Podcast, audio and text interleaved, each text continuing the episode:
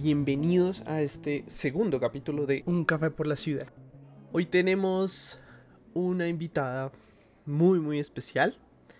Eh, es una chica que tuve la fortuna de conocer eh, en uno de los trabajos, en dos de los trabajos con, con Caracol. Es la guitarrista precisamente de los programas musicales de Caracol hasta el momento. Entonces, nada, bienvenida, Majo, Majo Gutiérrez. Espero que estés muy bien. Muchas gracias por aceptar mi invitación, Majito.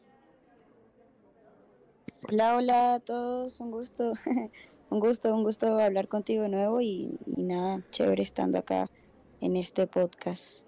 Ah, bueno, Majito, ¿cómo has estado? ¿Cómo, cómo, cómo te trata la vida últimamente? ¿En qué andas? Bien, bien, todo, todo muy hermoso, la verdad, la música siempre trae experiencias muy bonitas y pues qué dicha para mí estar en, este mundo artístico y súper, súper bien todo. Bueno, bajito. Bueno, nosotros nos conocemos de el trabajo y ya, ¿verdad? Pero entonces yo quiero saber, em, digamos que esa primera pregunta es precisamente, ¿quién es Majo Gutiérrez? O sea, ¿de dónde, de dónde sale como el artista Majo Gutiérrez y de dónde vienes. O sea, cómo llegaste, por ejemplo, a, los programas de Caracol, cómo llegaste a ese proceso de ser cantautora, por ejemplo, de, tener tus propios temas, de moverte por fuera tú solita. ¿Cómo ha sido eso? ¿Cómo, cómo empezó? Y ha sido un, camino muy, muy largo. Digamos, yo, bueno, yo soy venezolana, eh, llevo ya igual como 8 o 9 años casi acá en Bogotá, Colombia. Y bueno, mi, mi carrera la, la, empecé a construir en Venezuela hace muchos años, ya que mis papás son músicos, entonces empecé a tocar desde muy chiquita o estaba ahí cercana a los instrumentos, ¿no? Como tal, la guitarra eléctrica la empecé a tocar ya a los 12 años, estaba un poquito, bueno, ya más grande. Y no sé, o sea, un punto de mi vida que yo ya sentí una conexión muy bonita con mi instrumento y, y lo tomé como mi propósito de vida, como que ya dije, quiero ser guitarrista, quiero cantar toda mi vida. Y empecé ya a construir como la carrera. Digamos, yo cuando estaba en Venezuela tenía una banda con mis hermanos, yo componía las canciones, estaba ahí como ahí atrás haciendo coros, tocando la guitarra, pero realmente mi, mi esencia, digamos, como ya la artista Majo Gutiérrez, lo empecé a construir más acá en, en Colombia, cuando empecé como con mis composiciones, digamos, para mis canciones y ya yo cantarlas como solista, ¿no? Con mi imagen solamente, ya no con una banda, sino pues yo contra el mundo. Igual siempre, siempre he trabajado con, con bandas, por supuesto, que me acompañan, pero, pero ya es la imagen. Y bueno, acá empecé a trabajar hace, hace muchos años la historia de Caracol, eh, precisamente. Siempre, creo que en todo en mi vida todo se ha dado por medio de, pues tanto musicalmente como contactos, ¿no? A veces uno en el camino conoce gente eh, que son músicos de, otros grupos, entonces te ven tocar y, ah, bueno, ya empiezan a, ah, ya sé quién es Majo Gutiérrez, mira, una chica toca guitarra, hace esto. Y así, uno va llegando a voces de otras personas y, dándose a conocer. Y pues, digamos, yo llegué a Caracol eh, por eh, Checho, que es un, un amigo que es guitarrista también, lo conocí por un ensayo de otros amigos músicos así, todo por, como por contactos, porque él me vio en algún momento, me escuchó y pues precisamente necesitaban una, una chica guitarrista ahí, ya él conocía mi trabajo, me había escuchado, ya sabía que tocaba la guitarra, de qué manera y todo, y él fue el que me llamó para, para llegar ahí al, al programa. Ok, ¿cuál fue tu primera impresión? Así que cuando te dijeron, oye, no es que es para tocar en tal lado. No, muy chévere, muy chévere. Pues a mí me han pasado experiencias muy locas en la vida. Yo creo que siempre he sido demasiado soñadora y, me gusta siempre creer que las cosas que a veces uno piensa que no van a pasar, sí pasan. Digamos, yo en Venezuela cuando tenía 15 años toqué con Maná, estaba muy chiquita y, para mí era todo un sueño y, se logró dar. Entonces yo siento que hay muchas cosas en la vida que a veces uno tiene que pues buscarlas y también, bueno, por supuesto trabajar en pro a eso, pero pero soñarlas, soñarlas y, y, de verdad que siempre los sueños se hacen realidad si uno como que los piensa con suficientemente fuerza, no sé. Mm. Cuando él me contó eso, o sea, me pareció al principio, por supuesto, muy loco, como, ah, qué chévere trabajar pues para una producción de Caracol que uno sabe que es grande y pues para un programa que, que también es súper conocido. Entonces al principio le dije así, déjame pensar, pero obviamente a los dos segundos ya como que sí. Sí, claro, dale. Entonces, sú- sí, como déjame pensarlo. Sí, De- déjame pensarlo, ya, así. ya lo pensé, sí, dale. Sí, algo así. Pero, pero muy chévere, o sea, también me agarró en un momento bien de mi vida que, que también tenía el espacio para hacerlo y que, y que también me sentía preparada, ¿no? Porque yo siento que las cosas en la vida a uno le llegan cuando uno está listo, o sea, tal vez esa propuesta me hubiese llegado unos años atrás y probablemente no hubiese podido. Entonces, poco a poco, igual ha sido una experiencia muy grande para mí, o sea, he aprendido mucho y por supuesto a uno siempre le toca seguir creciendo y seguir aprendiendo, pero, Claro. pero ha sido una experiencia muy, muy bonita de mucho No, y también sacar un poco como, como lo que se pueda sacar de ese tipo de trabajos, ¿no? Como los contactos, que los amigos, que quién, con quién te conoces, con quién no. Eh, creo yo que es que Sí, es- eso claro, es, eso es, es un poco bastante importante porque en últimas pues eso también te hace nombre, ¿no? Claro, uff, total, sí. O sea, acá cada pequeña experiencia que se va, o pequeña o grande experiencia que se va dando en mi vida, pues va creando un portafolio, ¿no? Un currículum que, que sirve pues para la vida y para, para mi carrera como artista. Y pues haber tocado con grandes artistas con los que pasamos por la voz, por la descarga, pues ha sido algo muy súper bonito. Y pues lo que te digo, para el portafolio de vida, pues una gran experiencia.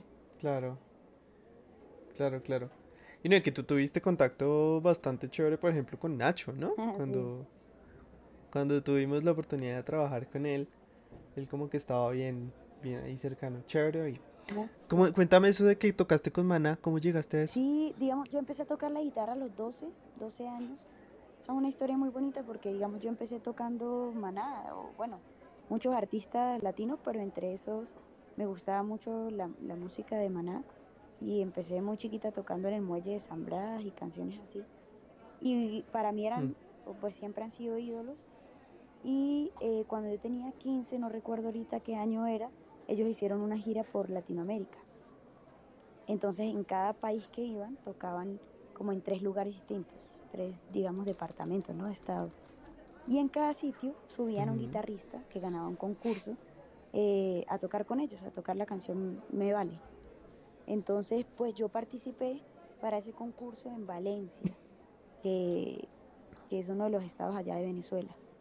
Y pues quedé, quedé entre los, como los seleccionados y el día del concierto, ese mismo día nos hacía como, por decir, una audición final, el técnico de guitarras de ellos. Y bueno, eso por ahí están los videos. Y nada, yo logré ganar el concurso, era por medio Movistar, allá en Venezuela, en Valencia. Y toqué con ellos en Valencia, eso está ahí en YouTube. Si uno pone ahí como Majo Gutiérrez y Maná, aparece. Y también pues fue una experiencia muy bonita, ella les gustó mucho porque como que no, no es común ver chicas guitarristas. Entonces me, me dijeron que si quería volver a tocar con ellos, pero en Caracas. Eh, hagamos de cuenta que acá en Bogotá es como decir tocar en Cúcuta y luego en Bogotá, ¿no? En la capital. Entonces sí, yo, pues sí. por mí, yo como que obvio, solo que pues el viaje me tocaba hacerlo y ellos literalmente nos costearon el viaje a mis papás y a mí y a mi hermanito menor. Él también participó en Valencia, pero gané yo en Valencia. Entonces, como digamos, en cada estado la idea es que ganara alguien diferente porque pues no se puede repetir ni nada un concurso distinto. Mi hermanito menor fue el que ganó en, en Caracas y tocamos los dos en Caracas. Que eso fue como a los dos días, literal, eso fue a los dos días.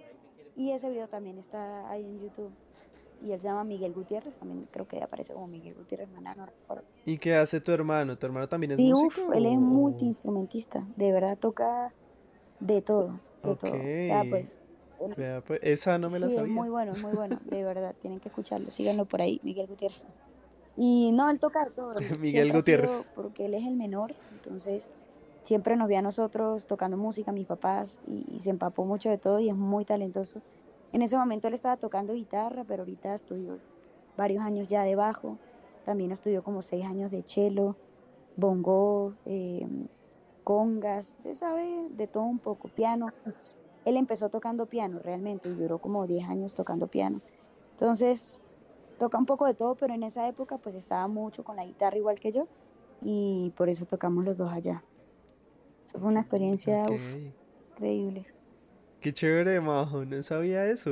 O sea, yo sabía que habías tocado con Maná, pero no, no sabía lo de tu hermano. Qué chévere, qué bonito. Sí, sí. Y allá en Venezuela también tocamos con Ricardo Arjona. Ah. Eso fue. Es que han pasado cosas muy locas. Por eso yo te digo, yo soy muy soñadora y de verdad yo siento que uno, uno tiene que soñar en grande porque, pues ahorita más adelante cuento algo que me está pasando ahorita en mi vida, que también para mí es un sueño, pero pero es que uno tiene que soñar porque esas cosas yo creo que se dan si uno también las atrae y uno piensa que uno puede. Porque a veces uno dice, no, imagínate, vas a tocar con Maná. Hay gente que dirá, no, somos en la vida. famosos y tal. Pero esas, esas oportunidades se presentan y uno tiene que estar ahí para eso. Digamos, cuando pasó lo de Maná, pues yo quedé en contacto con, con gente del staff eh, de ellos, porque pues son gente súper linda, nos trataron muy bien. Imagínate, yo tenía 15 mi hermano tenía 10, o sea, éramos muy, muy chiquitos, muy niños. Y pues claro, obviamente tú ves a unos niños chiquiticos tocando con Maná, entonces todo el mundo le agarra ternura y fue muy bonito. Entonces quedamos en contacto con ellos y ellos vinieron al año siguiente, o sea, vinieron, no, perdón, fueron a Venezuela, pues no estoy ahorita ya, eh, fueron a Venezuela al año siguiente y fueron con, con Marc Anthony Chayán en una gira de ellos. Lo que pasa es que ellos trabajan con mucha gente, ¿no? Obviamente.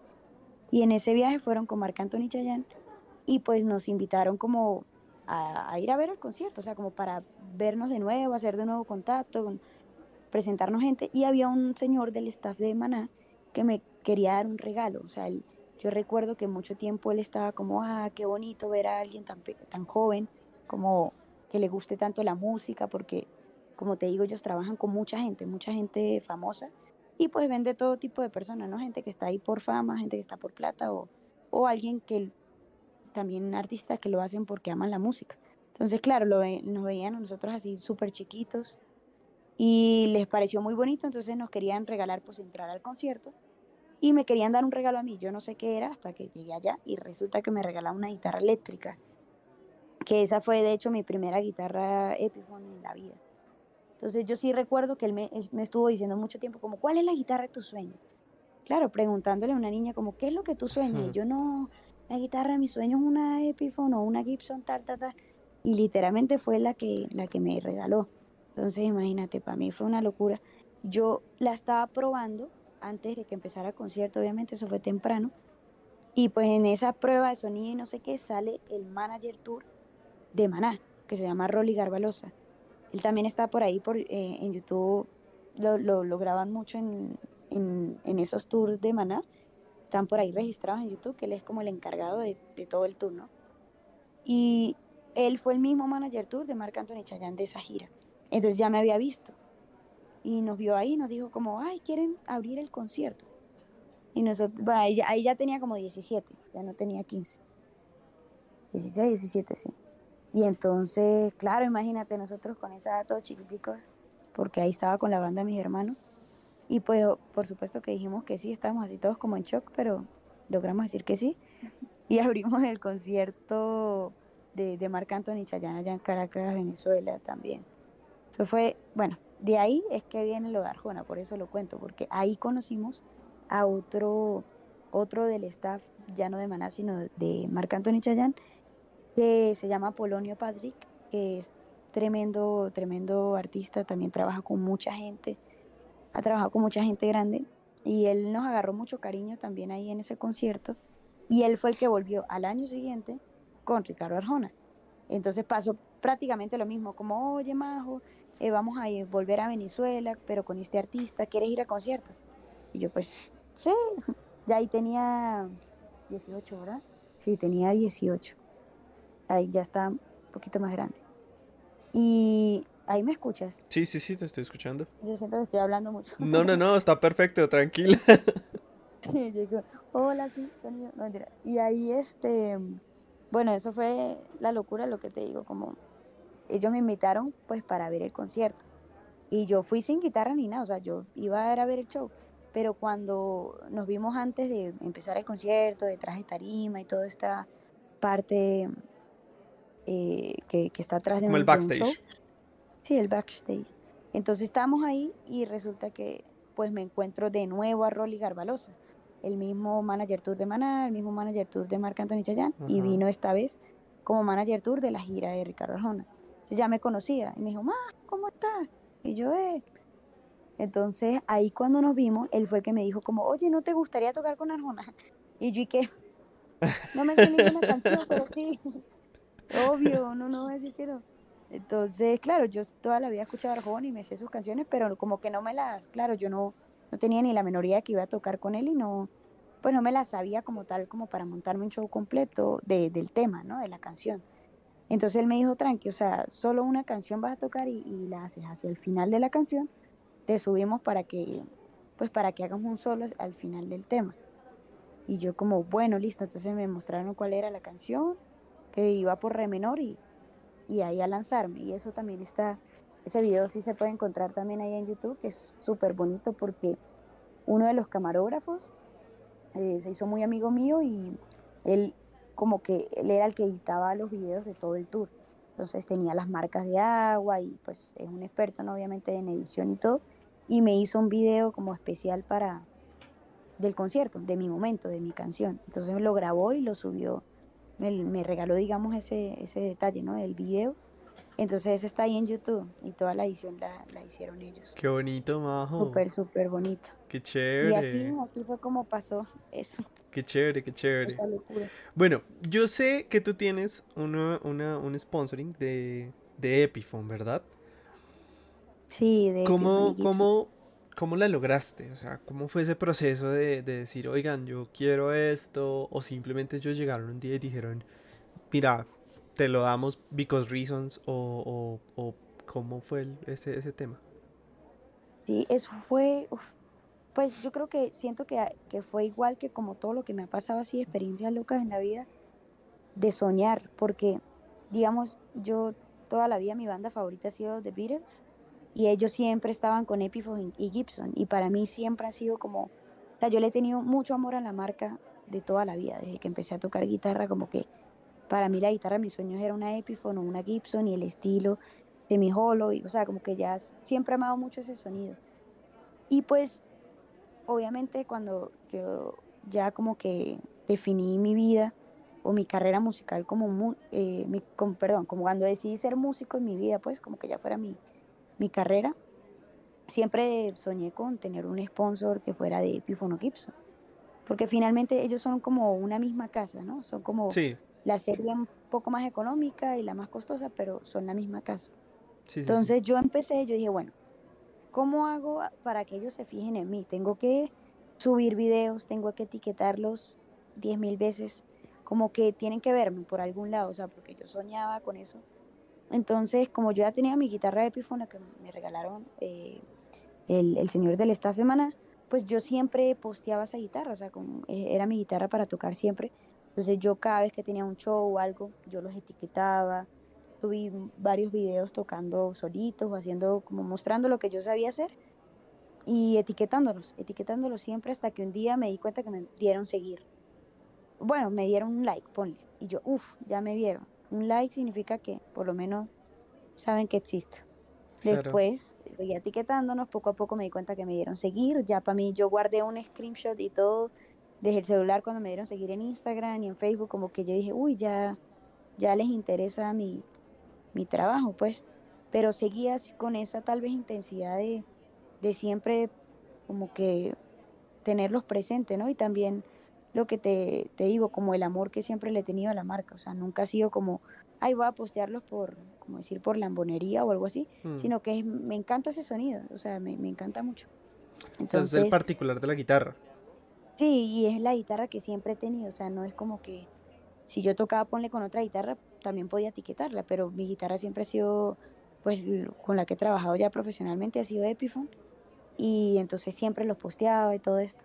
Y una vez me hice una sesión de fotos con mi guitarra Sheraton, que es la negra, y pues ahí me escribieron, fue la primera vez que me escribieron por Instagram. Como, oye, ¿será que podemos utilizar esta foto para postearla en nuestro Instagram, porque, o sea, como que les gustó la foto y se ve la guitarra así súper bonita y no sé qué. Y yo, ¿y qué? Déjame que lo pienso. sí. Déjame lo pienso sí. segundos. Claro, para mí fue como que, o sea, van a poner una foto mía, así no digan que soy yo, pero ya es mi imagen ahí viéndose en la página y cuenta principal de ellos, que eso fue para Epiphone y Gibson en español. Claro. me publicaron en los dos y, y, yo ahí seguí posteando, no sé qué, hasta que un día, poquito después de eso de la foto, me volvieron a escribir y, y ahí ya me dijeron como, oye, me gustaría hacer un Zoom contigo porque pues queremos hablar contigo, como trabajar contigo como tal. Ok, ¿y cómo ha sido ese proceso de trabajar con ellos? Uy, eso fue, ah, bueno, eso fue una locura porque cuando sucedió eso, lo, lo de, lo de Epiphone Gibson, fue justo en época de pandemia. Mm. Que también, bueno, 2020. que a todos los artistas, a todos los músicos, eh, artistas en general y a cualquier persona esa, esa época le dio muy duro. Mm. O sea, yo en esa época no estaba tocando en vivo, o sea, estaba muy también deprimida por muchas cosas porque yo decía como, uff, marico, ¿será que el mundo de la música se irá a acabar? O no sé, porque todo era muy incierto, ¿no? Entonces yo estaba un poquito como, como reprimida con ese tema, como, ah, no, y sobre todo es algo que, que, yo también vi dentro, del, dentro de esta época de pandemia, es que como que muchos sectores se vieron soportados, digamos al menos en Colombia, eh, se vieron soportados por el gobierno, pero el sector arte como que lo dejaron un poco de lado, ¿no? Como, como No, y es que es difícil, porque si uno depende de... Ustedes, dependen, ustedes son netamente los que dependen del contacto físico con la gente y de las masas, y, pero en realidad al sector, al sector como que se le dejó un poco de lado, siento yo. Entonces... fue, fue, fue, muy difícil para, para todo el mundo, fue difícil esa época. fue complicado. Pero digamos, yo en, en, lo personal pues estaba muy como deprimida, no, no tocaba mucho en vivo, por supuesto, todo era virtual, era muy raro. Entonces, claro, yo dentro de mi momento triste pues dije, voy a grabar, aprovechar este tiempo en casa para grabarme y subir videos. Y como que también estaba buscando una luz, ¿no? Dentro de toda esa oscuridad. Y pues precisamente ahí fue que llegó lo de Epiphone. Entonces, para mí fue como esa, esa luz que me dijo, Marica, por acá es, tienes que ir y hacer música porque esto es para ti. Entonces, pues cuando me escribieron, eh, hicimos una reunión por Zoom y, y ahí fue que me hicieron la propuesta de trabajar con ellos como sponsor, que para mí fue como, fue, no sé, el mejor regalo que me ha hecho la vida, literal. O sea, yo he tocado con Maná, he tocado con Arjona, con Aterciopelados, con mucha gente, con Cani García, Cepeda, en Caracol, o sea, mucha gente, pero para mí lo más valioso que me ha dado la música ha sido ser sponsor de Epiphone. Porque es como, o sea, que la marca que tú más admires te diga, eh, te vamos a respaldar, te vamos a, a apoyar, o sea, nos representas también, es para uno muy, muy valioso, pues, muy valioso. Claro, y eso es un, eso es un empuje muy, muy grande, ¿no? También. Que, una marca como Epiphone, como Gibson te diga, oye, no, mira, sí me gusta tu contenido, sí me gusta cómo tocas, sí me gusta cómo te ves. Eh, ven, trabajemos, o sea, what the fuck, sí, claro. El, convenio con, con Epiphone y Gibson ha sido muy bonito porque, digamos, yo con ellos no he firmado nada, que, que, que siento que es como cuando uno te casa con alguien porque convive, pero no tiene papeles, no fue, no se casó por civil ni iglesia, sino que ya es un matrimonio porque viven juntos y listo. Algo así es como la relación que tenemos con Epiphone Gibson. O sea, tú vives en unión libre con Epiphone. Algo así, literal. Sí, entonces, eh, sí, o sea, yo puedo usar otras guitarras, no pasa nada, pero, pero, pero siempre, pues lo que te digo, le he tenido mucho amor a la marca y he sido fiel con ellos porque me gusta el sonido y el color. Entonces es como algo recíproco y es muy bonito. Y pues eh, las guitarras que yo tengo me las, me las han obsequiado ellos.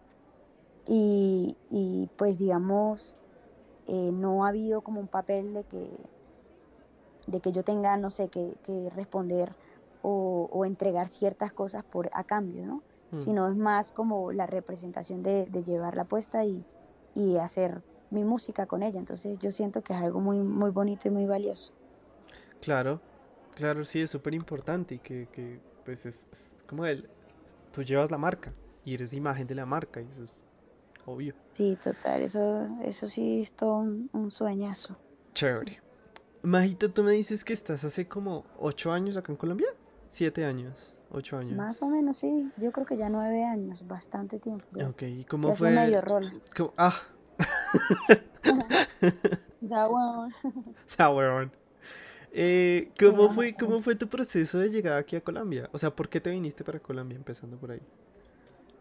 Sí, pues eh, al principio, claro, fue bastante duro porque la principal razón por la que, que me, me fui de Venezuela era por la situación del país. Mm, Estaba muy complicado, o sea, yo allá estaba trabajando de músico, como te comento. Eh, imagínate, pues toqué con Maná, con Ricardo Arjona, abrí concierto para Marc Anthony Chayanne, o sea, no, no me estaba yendo mal, pero, pero el tema de, de, de sobrevivir allá eh, era muy complejo en esa época. Aún lo sigue siendo, pero, pero para mí de joven lo era mucho, o sea, no, no había como manera de progresar en ese momento. Así que lo más fácil era pues buscar otro, otros caminos y pues Colombia fue un país que me recibió muy bien también, que estaba muy, pues es frontera, está cercano, que se parece mucho la cultura en muchas cosas, entonces como que fue una segunda casa que, que me recibió y pues me vine cuando ya el tema estaba bien fuerte allá, pero no tanto, tal vez porque no habían, no habían cerrado la frontera, creo que por primera vez en ese momento, sino más o menos a los dos meses que estuve acá en, en Colombia. Entonces, bueno, me vine como en el momento preciso. O sea, tú te, tú te viniste para acá y cerraron. Sí, yo me vine cuando tenía 19. 19 añitos. Y solita, te sí. viniste para acá. Sí, pues me vine con mi hermano mayor, Ok, nos vinimos los dos. ok, ok. Pero pues cada uno tenía su vida independiente, ¿no? Sí, claro, cada uno por su lado, pero pues al menos saber Sí, que tienes a alguien acá. llegamos, sí, sí estábamos juntos, o sea, pues no conocíamos ninguno, o sea, los dos, digamos, nos vinimos solos en el sentido de que no conocíamos acá a nadie, o sea, éramos él y yo, ya. Y, y bueno, ya cada uno poco a poco haciendo su, su mundo y conociendo gente, abriendo puertas y ya ahí, pues nos fue yendo poco a poco mejor. ok, genial. ¿Y cuando llegaste acá, cómo fue el proceso para adaptarte, digamos, a la escena musical acá? ¿Cómo, cómo fue, cómo hiciste, dónde te metiste, a dónde fuiste, cómo... Eh, fue, fue raro al principio porque yo, claro, yo venía como de, de haber tocado con gente así de grande, pero no, pero pues igual uno llega a otro país, uno no es nadie, ¿no? No, no Mm. lo conocen, no. Entonces yo también llegué acá como empezando de cero igual. Y también que lo que te digo, en Venezuela pues yo tenía mi- la banda con mis hermanos, trabajaba como siempre en conjunto y aquí fue como que empecé mi carrera como solista. Entonces realmente aquí empecé a descubrir eh, la composición como para poder cantarla yo, que estuviera mi registro con mis colores. También como que empecé aquí a tocar sola en, bares, en restaurantes, ¿no? Ya como solista, como solo mi guitarra y yo. Entonces, claro, fue empezar de cero, descubrir otro mundo y, y tocando puertas. O sea, yo empecé desde lo más bajito hasta que fui conociendo gente eh, importante. O sea, el mundo artístico es muy pequeño, aunque pareciera muy grande, es Sí, muy es pequeño. Todo- chiquitico. todos los músicos se conocen con todo el mundo.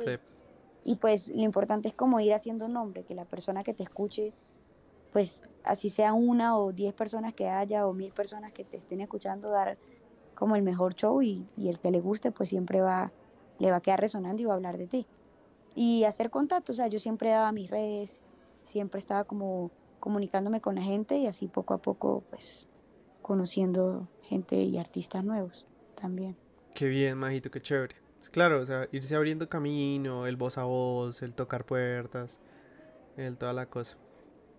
Sí, eso es de tiempo, no es así Sí, obvio, otro, pero, obviamente. pero, pero es chévere, o sea, una experiencia igual bonita también, Mm. porque así uno se da cuenta que, que todo es poco a poco y que, que se puede, ¿no? Que se puede hacer. Ok. Vamos a. Te voy a preguntar unas cosas que son directamente sobre. O sea, del cómo lo ves tú como artista. ¿Sí? Entonces, Sí. eh, para ti, ¿cómo es el proceso de ser un artista independiente? Duro, sí, durísimo. duro, duro. Durísimo, no mentira, sí, uff, eh, complejo, digamos yo empecé acá mi carrera como solista y bueno, para mí como que se me facilitó ciertas cosas porque siempre me había gustado componer. Eh, entonces como que yo misma compuse mis canciones, me acompañaba con la guitarra pero digamos hay muchas cosas que uno es un, inexperto, ¿no? Porque el mundo del artista independiente pues toca uno ser como un de todito. Entonces toca aprender cómo de repente grabarse, eh, comprar incluso tal vez una cámara o una buena cámara de celular para grabarse y hacer material. Toca saber cómo utilizar las redes para, para moverse. Toca saber cómo subir una canción. Pero yo siento que, o sea, es duro, pero también ahorita uno puede encontrar muchas maneras de aprender a través de internet, ¿no? Como en YouTube o otras páginas, como que siempre hay respuestas y uno puede aprender. Y siento que es bueno pasar por la escuela del músico independiente porque, pues, como que para uno llegar a ser grande igual, toca saber como de todo, ¿no? El día que tú tengas ya un proyecto y empieces a hacerse famoso o lo que sea, pues tener criterio para, para, para poder dirigir el, como lo que uno quiere ser, ¿no? Entonces, saber dirigir al, a, a, los que trabajen con uno. Sin embargo, claro, uno nunca va a ser un experto en el área, uno es un experto o, o uno trata de especializarse en lo que es de uno, como decir la música, cantar, tocar, y, y pues cada quien se especializa en, en, los videos, en la grabación de audio, cada uno tiene su arte, pero por lo menos tener un criterio y un conocimiento para uno poder decir como hacia dónde quiere el enfoque y qué es lo que quiere. Claro, para poder tener palabras. pero es lindo. Sí, sí. Es sí, lindo sí. porque hay que aprender. Chévere. ¿Cuál ha sido tu mayor dificultad en ese de, proceso? De todo. Uf, a ver. Yo creo que el tema de saber cómo promocionar, promocionarse uno como artista, no solo como promocionar la música, sino promocionarse en general. Eh, algo que justamente estaba hablando hoy es el tema de, la, de, la, honestidad. O sea, yo siento que ser un artista no es, no es mostrar un personaje ahí inventado como ficticio para que la gente se entretenga, sino es ser honesto. O sea, yo creo que si uno compone canciones desde la honestidad, si uno se viste porque uno le gusta vestirse de esa manera, si uno le gusta hablar de cierta manera, pues eso va a crear un carisma como innato que hace que la gente pues le atraiga. O sea, yo creo que, que lo que hay que aprender es como eso, hacer, hacer honesto con lo que uno es y entregar eso. No buscar ser un artista de X manera para llamar la atención porque finalmente pues esas barreras se caen o, o se va a ver falso y no, y no convence.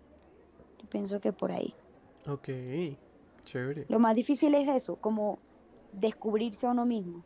Claro, ¿sí? descubrir como, de qué vas, qué, qué vas a hacer, o sea, cuál es la esencia del, de tu proyecto, ¿no? Sí, porque cuando yo empecé a cantar, pues claro, al principio uno se inspira, no sé, en, el, en los amores que uno siente, entonces yo estoy feliz porque no sé qué, o estoy triste por aquello, pero, pero pues realmente uno descubrirse a uno mismo y decir, ah, bueno, esto es lo que quiero mostrar, es como lo más difícil, porque yo siento que de lo demás es fácil aprenderlo, o sea, lo que te digo, tú puedes buscar un video de YouTube, qué es bueno grabar, eh, cómo, qué puedo hacer para venderme en, en redes o venderme en, música o marketing o aquello, lo otro, pero, pero la música siempre tiene que ser honesta y, y, lo que uno sea como artista, porque ahí es donde está todo. Y creo que eso es lo más difícil. Muchos, muchos músicos hoy en día como que, no sé, no saben qué es el arte, siento yo.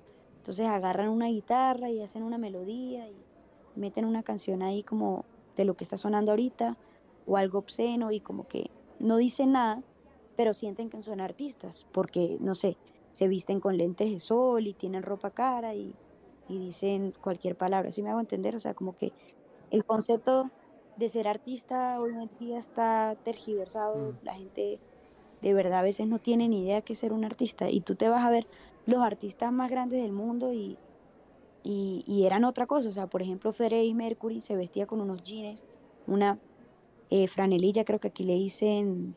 Esqueleto. Ay, no recuerdo. Esqueleto, sí. Yo iba a decir huesitos. Que antes le decía huesitos.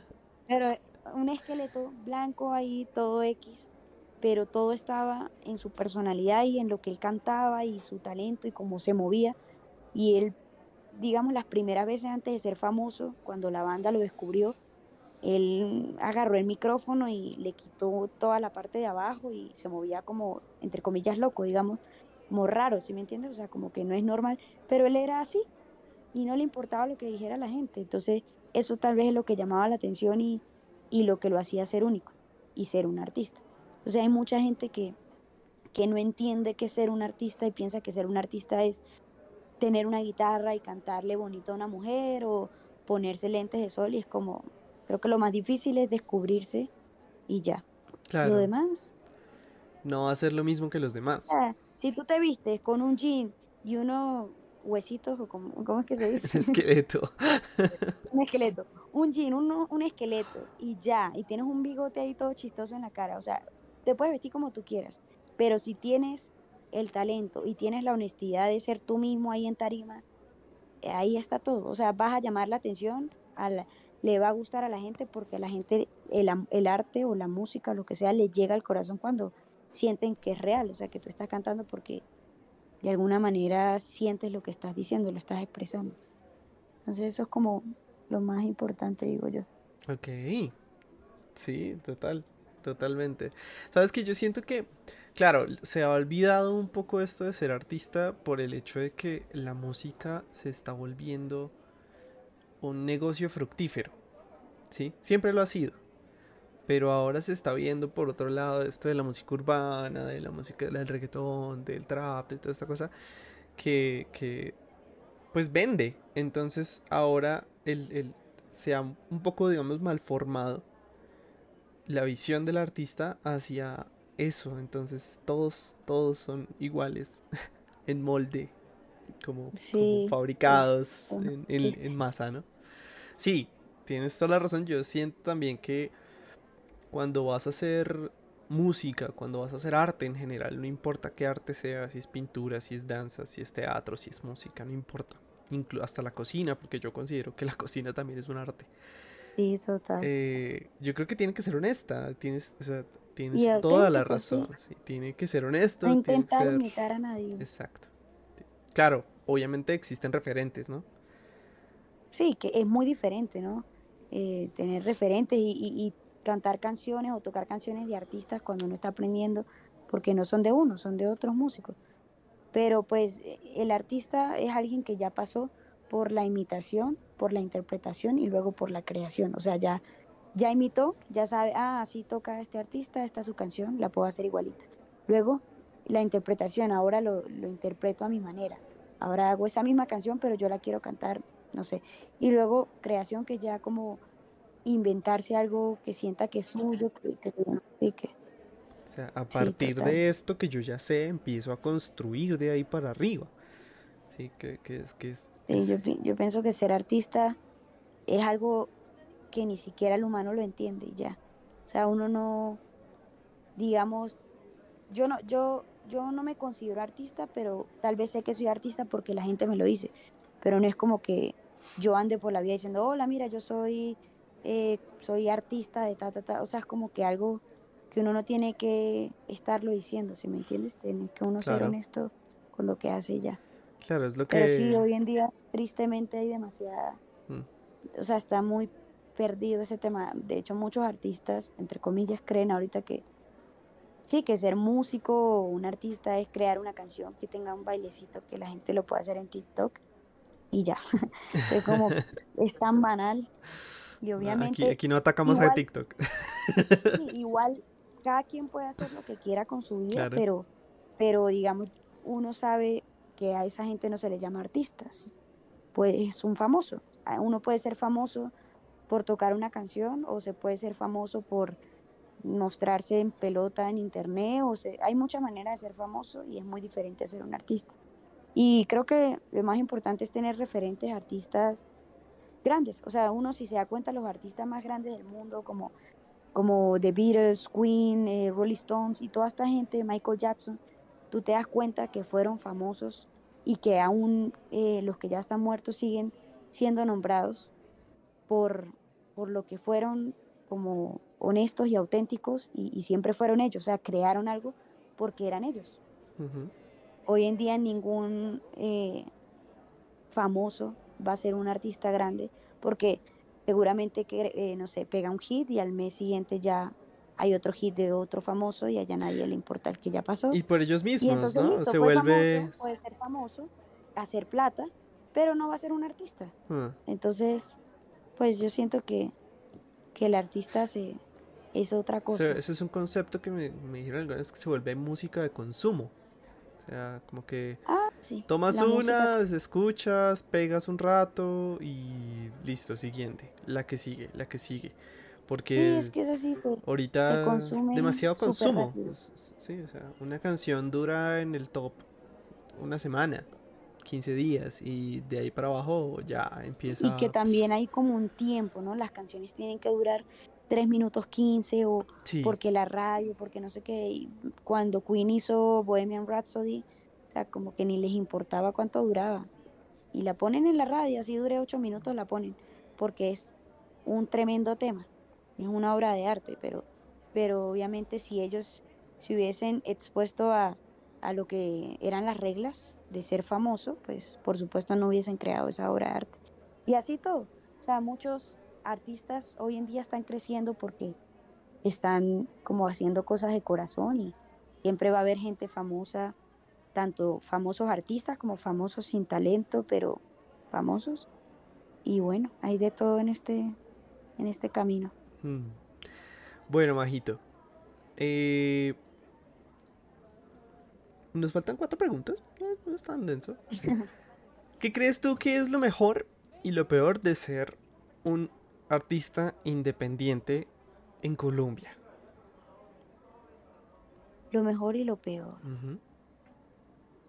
Bueno, lo mejor creo que en Colombia y en todo el mundo es el hecho como de aprender a, a hacer un poquito de todo y tener como ese, ese criterio para entender lo que uno quiere lograr con su música o con su arte, ¿no? Que finalmente eso es ser un artista, como entender el concepto de lo que uno quiere hacer y, pues tener conocimiento de todo un poco para poder expresarlo. Creo que pues artista en general, no solo músico tal vez, eh, independiente es como poder hacer lo que, lo que realmente uno le nace y lo que uno le gusta desde, desde el amor al arte y no por plata, ¿no? Eso porque es a elección de, la persona que lo hace.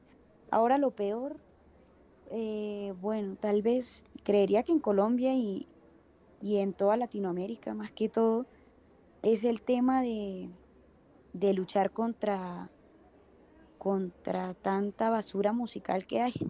O sea, es muy difícil en Latinoamérica como muchas cosas para surgir como artista porque hay mucha música comercial que es lo que vende, ¿no? Lo que se consume. Entonces es difícil a veces crear un, tal vez música nueva o conceptos nuevos porque el latino está acostumbrado a, la música fácil, a consumir música fácil para sus oídos y no de repente no, no, no experimentan tanto otros sonidos como tal vez música en otros países, ¿no? Siento que si no es como folclórico, ya tiene que ser reggaetón o tiene que ser, eh, no sé, algo muy mega pop.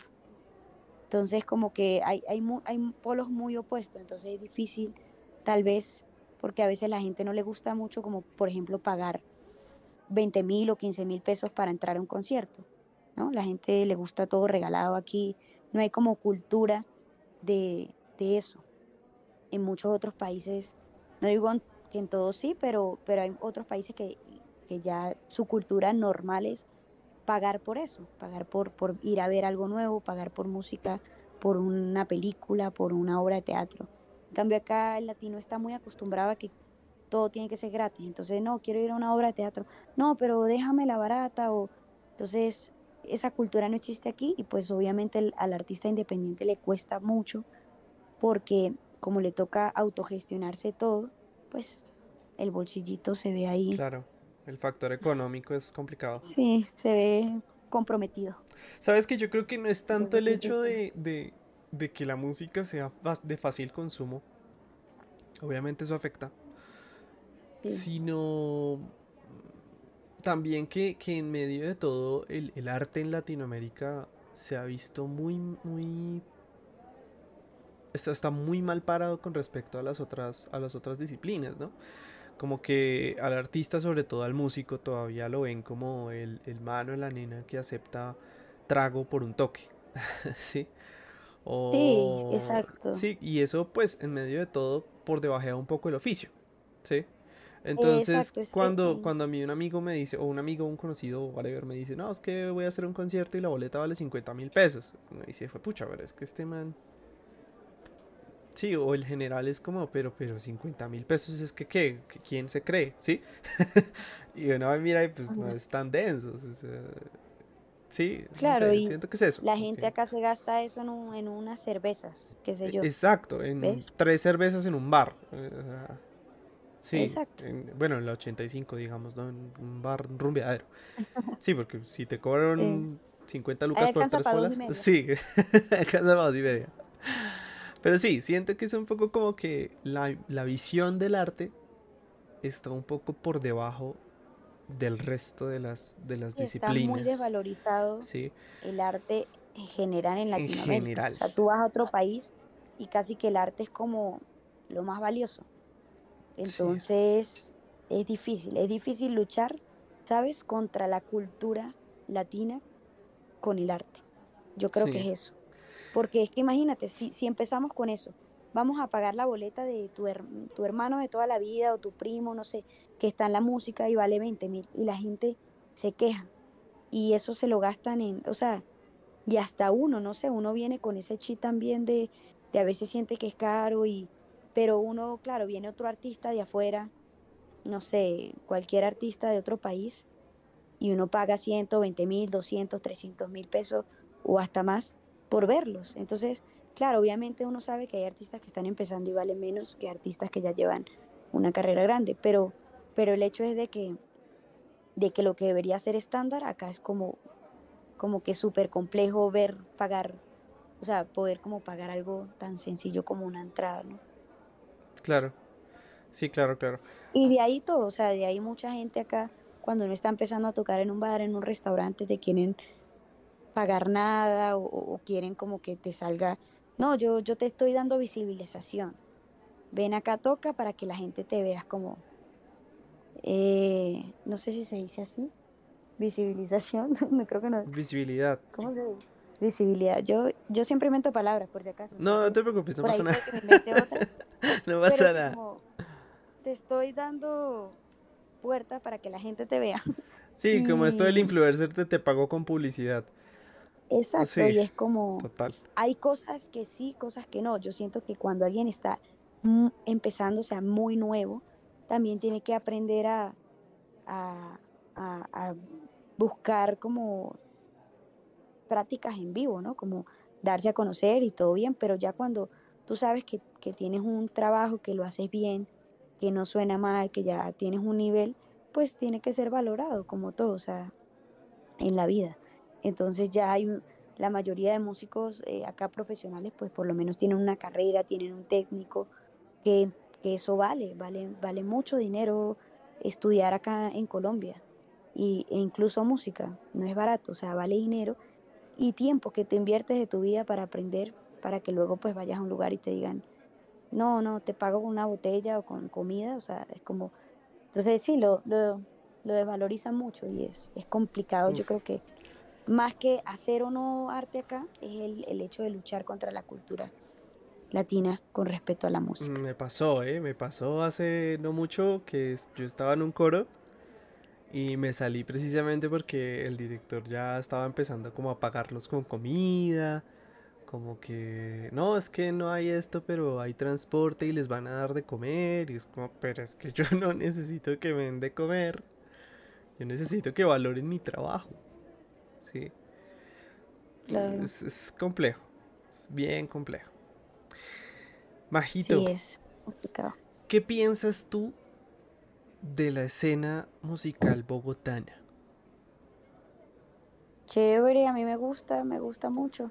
Acá hay muchas bandas muy buenas. Mira que he conocido bandas muy buenas y, también siento que hay mucho talento que, vamos a lo mismo, como que no siempre eh, tal vez es tan famoso, entre comillas, o conocido, pero hay mucho talento, acá hay mucho talento en, Colombia. Y pues digamos, yo tuve la oportunidad de estudiar en, en EMAT, que es una academia de música, y ahí pues conocí a mucha gente de Colombia, músicos, y, creo que cada uno se esfuerza por hacer su proyecto independiente o, sus bandas, y, yo creo que hay un producto muy chévere aquí en Colombia, y también igual en Bogotá como que se desempeña ya cada vez más como en eventos y festivales para, para nuevas bandas, entonces eso es, eso es chévere. A mí me gusta mucho, la verdad. Ok, chévere. ¿Qué viene? ¿Qué proyectos tienes? Se viene de todo. Como cuando dicen los artistas, se vienen cositas. Se vienen cositas. Mi gente, se vienen cositas. De verdad, se vienen muchas cositas. Digamos, eh, bueno, hace ya mucho rato vengo como trabajando con mi proyecto solista, pero este año viene un enfoque bastante grande con, con mi música como tal, porque pues como ya habíamos hablado, yo, yo he trabajado con mucha gente, pues digamos con Caracol, con otras bandas, con otros artistas. Ahorita de hecho estoy trabajando con Aterciopelados, voy a tocar con ellos en, en el concierto del 22 de abril. ¡Qué eh, bacano! concierto del disco de Dorado. ¡Ey, te felicito, Majo! Muy chévere que llegues a eso, de verdad. Qué chévere. Sí, eso va a estar muy, muy chévere, muy brutal y, y pues digamos, como que he trabajado con mucha gente, pero este año me quiero enfocar full en, en mi música como tal, como mis composiciones, mis temas. Y eh, bueno, hay un disco que, que grabé más o menos en la época de cuarentena, que ya está listo, está mezclado, masterizado todo, y va a estar saliendo durante este año, ¿no? No sale el disco completo, pues como ya sabemos, ahorita todo es por sencillos y se lanza un tema con videoclip y así hasta que ya se lancen todos y se lanza el álbum. Pero este año voy a estar full lanzando música nueva. Y no sé, no sé qué cosas más deparen aparte de eso, porque pues digamos, siempre me están pasando cosas locas, hace poco lo de Terciopelados pues yo no tenía ni idea hace dos meses que iba a tocar con ellos y bueno, ahorita pasó, no sé qué pase más adelante si haya otro programa eh, también de Caracol o no, no sé qué, en qué esté como tal, pero lo que es seguro es que este año se viene full música nueva que va a estar saliendo con, con videitos y va a estar pues eh, llevando full material ahí. Qué chévere, qué chévere. Entonces ya saben todos, Majo Gutiérrez, Muchas gracias, Majito, por estar aquí. Eh, ¿Dónde estás tocando ahorita? Para que sepan cómo, dónde. Bueno, yo siempre, primero, aprovecho para decirles que no olviden seguirme en redes sociales. Pueden encontrar eh, mi música y mi trabajo en, Instagram, YouTube, todas las plataformas digitales, Spotify en adelante, eh, como arroba Majo. Así me encuentran en Instagram, Facebook, YouTube, Spotify, Deezer, Apple Music, todas partes como Majo Gutiérrez Oficial. Em, siempre estoy posteando en mis redes, tanto en Facebook como en Instagram, que son las que más uso, eh, los lugares donde me presento. Yo estoy tocando prácticamente todos los fines de semana, entonces estén pendientes ahí, porque como siempre va variando, ahí voy comentando qué días y qué fechas, en qué lugares. Pero fijo, fijo, siempre hay fechitas. Listo. Gracias, Majito. Gracias por estar, gracias por tomarte el tiempo. Me encantó hablar contigo. Me encantó esta entrevista, chévere. Me alegra que te esté yendo bien. Y nada. Gracias. Gracias a todos los que escuchan. Nos vemos en una próxima entrevista. Adiós. Chao.